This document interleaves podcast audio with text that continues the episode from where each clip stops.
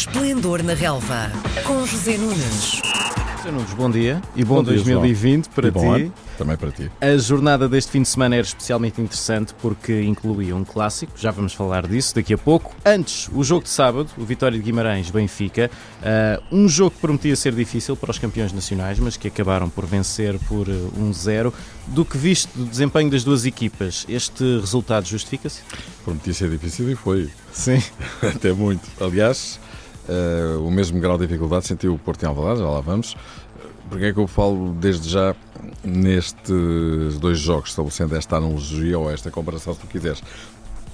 É que de falta de sorte, os dois grandes e únicos candidatos ao título não se podem queixar este fim de semana. Ambos foram muito felizes, muito felizes ahm, neste princípio do ano e nesta primeira jornada do campeonato. O Benfica em Guimarães sentiu grandes dificuldades, não fez um bom jogo, do meu ponto de vista.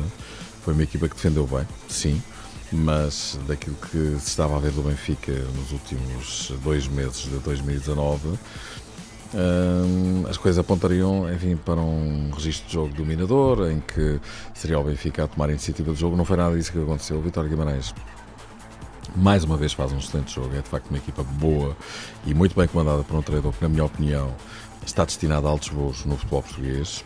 Eh, e estou a falar mesmo altos voos, ou seja, estou a olhar para uma das três grandes sensibilidades do futebol nacional. Se ele continuar a evoluir assim e Vieira vai lá chegar, estou convencido. Ahm, e o que é facto é que o Vitória Guimarães só pecou, aliás, como o Sporting ontem, na finalização. Eh, é verdade que não teve tantas oportunidades como o Sporting teve, ou teve frente ao Porto, mas teve as suficientes para não perder o jogo, pelo menos para não perder o jogo. O Benfica, na primeira parte, fez um remate à baliza, fez um gol, por acaso uma bela jogada coletiva, a toda a largura do campo, serve de pé direito, ele que é canhoto e que está de facto a reafirmar-se neste Benfica quando parecia eh, uma unidade completamente descartável, eh, até a determinada altura da, da primeira metade da época. Um, e o que é facto é que o Benfica, no dia em que Bruno Lage comemorava um ano eh, de mandato eh, de treinador principal eh, do Benfica, alcançou uma vitória muito feliz e muito importante, porque desde logo manteve eh, os quatro pontos, neste caso até porque o jogo foi 24 horas antes, aumentou até para 7 pontos à condição, a vantagem sobre o Porto, colocou muita pressão sobre a equipa de Sérgio Conceição e, ao mesmo tempo, alcança Bruno Lage um registro absolutamente inacreditável que é ganhar todos os jogos fora de casa a contarem para o campeonato desde que ele é treinador. Uh, creio que igualou um recorde que é de Rui Vitória, ou era de Rui Vitória, agora foi igualado, e poderá batê-lo também num jogo com grande grau de dificuldade, vamos ver se vai ser capaz ou não, que é em Alvalade, daqui a duas jornadas, a próxima deslocação do Benfica. Estavas a falar disso há pouco, de o Benfica não ter jogado tão bem como víamos a jogar. Achas que foi só a questão da pausa nas competições ou há aqui algo mais? Há, há algo mais, desde logo a excelente exibição que o Vitória Guimarães fez. O Vitória Guimarães é uma equipa que joga taco com qualquer equipa que seja. Eu tenho visto isso esta temporada. Jogou no Estádio Dragão com uma equipa grande. Recordo que perdeu o jogo, creio que por 2-0, e aos dois minutos já tinha perdido um jogador também, por acaso com uma expulsão que foi mal avaliada pela equipa de arbitragem. Um, e mesmo assim jogar com 10 disputou o jogo tac a tac com o Porto até ao fim, só no final é que o Porto fez o segundo golo. Em um, na, para a taça da Liga afastou o Benfica da Final Four e fez uma exibição de mão cheia no Estádio da Luz, atirou três bolas aos ferros um, da equipa de, contra a equipa de Bruno Lage. Agora fez o que fez. Na Liga Europa eu até tive a oportunidade de fazer os comentários dessa partida frente ao Arsenal de Londres eh, em Inglaterra fez um jogo extraordinário esteve a ganhar por 2-1 praticamente até ao fim com muitas oportunidades e jogando completamente de peito aberto com o Arsenal e depois acabou por sucumbir com dois golos que a equipa londrina marcou nos últimos instantes Uh, com a Eintracht de Frankfurt, a mesma coisa. Portanto, o Vitória Guimarães é uma equipa em Alvalade, uh, fez um excelente jogo também. Uh, só que há aqui um denominador comum. Vitória joga muito bem, mas por via de regra, neste, estes jogos não os ganha. Eu creio que isso tem a ver com alguma dificuldade que existe na finalização. Queria muito, mas não consegue concretizar. Uh, e bom, a eficácia normalmente é associada e até proporcional à qualidade dos jogadores. A equipa está muito bem trabalhada do ponto de vista coletivo por Vieira, Os jogadores, evidentemente, são jogadores muito interessantes, mas não estão ao nível, como é fácil perceber, de um Benfica ou de um Porto. Creio que é por aí. Ontem à tarde o Sporting recebeu o Porto e desta vez Sérgio Conceição conseguiu quebrar um enguiço que já ia longo. O Porto Sim, era um borrego já bastante gordo, com Vence- 11 anos. Não é? Venceu por 2-1 em Alvalade. Qual foi a receita para os azuis e brancos vencerem? Com 11 anos, um borrego, em vez de ir para o forno, já dava para fazer quase uma chanfana. é? Mas, não, eu acho que aquilo que eu acabei de dizer em relação ao Vitória Guimarães, comparativamente ao Benfica, eh, com todo o respeito, também vale um bocadinho para o Sporting comparativamente ao Porto. O Sporting desperdiçou alegremente, só para situar uma zona do jogo, que foi completamente agreste para o Porto, foi um autêntico vendaval de futebol ofensivo do Sporting. Os primeiros 20 minutos da segunda parte, o Sporting tem 5 oportunidades. E não são oportunidadezinhas, são oportunidades na pequena área. A bola aos ferros e quatro remates na pequena área em que a bola não acertou na baliza, passou a tirar tinta ao poste ou por cima da barra, mas grandes oportunidades. E insisto neste ponto, eh, a finalização é hum, também proporcional à qualidade, lá está. E quando tu não tens eficácia, isto normalmente quer dizer alguma coisa. Repara, o Benfica em Guimarães tem um remate, marca um gol. Hum, o Porto, na primeira oportunidade que teve aos 6 minutos, marcou um gol. A equipa do Sporting falhou coletivamente em termos defensivos, eh, mas marcou. Eh, e o Sporting, depois disso, desperdiça uma série de oportunidades, muitas oportunidades, e o Porto, com uma bola parada, marca e ganha o jogo.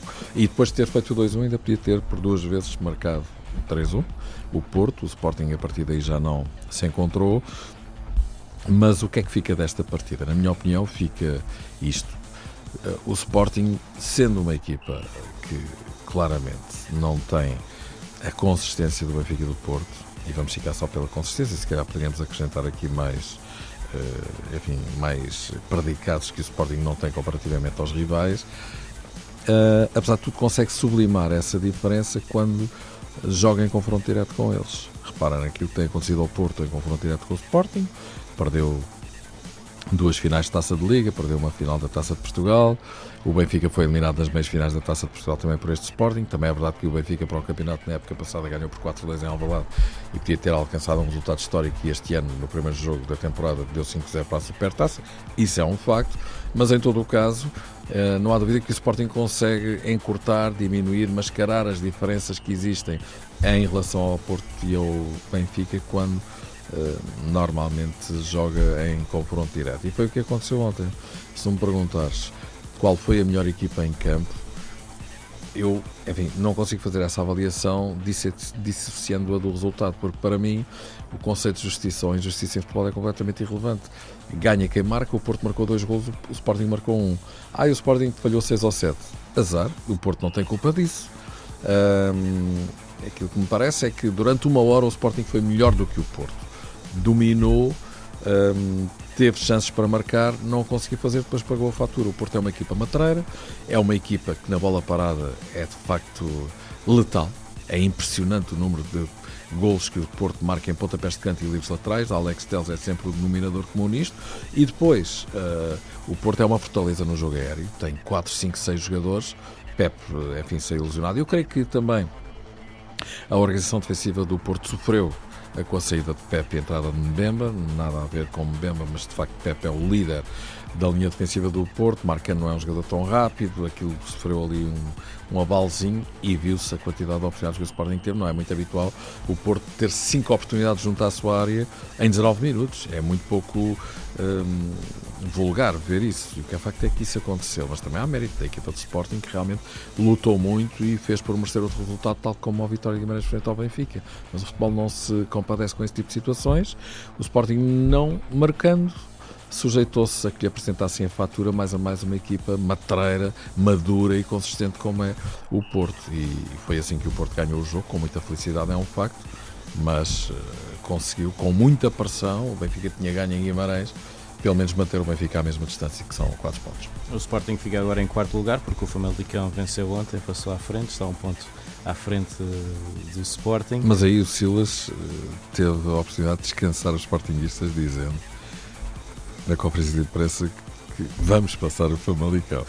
Eh, de facto, eu creio que não lhe saiu muito bem esta frase. Eh, não sei se era exatamente isto que ele queria dizer, mas soou assim um bocadinho mal. Eu estava a fazer uh, e fiz o comentário ao jogo para a Antena 1 e depois acompanhei a conferência de imprensa e de facto quando ele diz a jogar assim vamos ultrapassar o Famalicão, quer dizer, eu acho que não há nenhum Sportingista que se possa que possa ficar feliz com, com, com, esta afirmação, mas ok, eu penso que Silas também estava um bocadinho perturbado com a falta de sorte que o Sporting teve no jogo.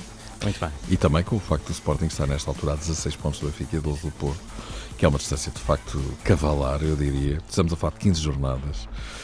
Um, ele também disse outra coisa. Ah, quando nós entramos estávamos em nono lugar, quando esta equipa técnica entrou, está bem? Mas estava a 7 pontos do Benfica e do Porto, agora está a 12 e 16. Uh, apesar de estar no quarto lugar e já esteve no terceiro. É claro que uma coisa normalmente está associada à outra, mas de facto o Sporting perdeu completamente contacto com o comboio do título, isso parece-me completamente claro. Nós voltamos a falar na próxima segunda Combinado, João. Um abraço. Um abraço, boa semana. Às segundas-feiras, José Nunes comenta a jornada desportiva. Esplendor na Relva, às 10h20, na RDP Internacional.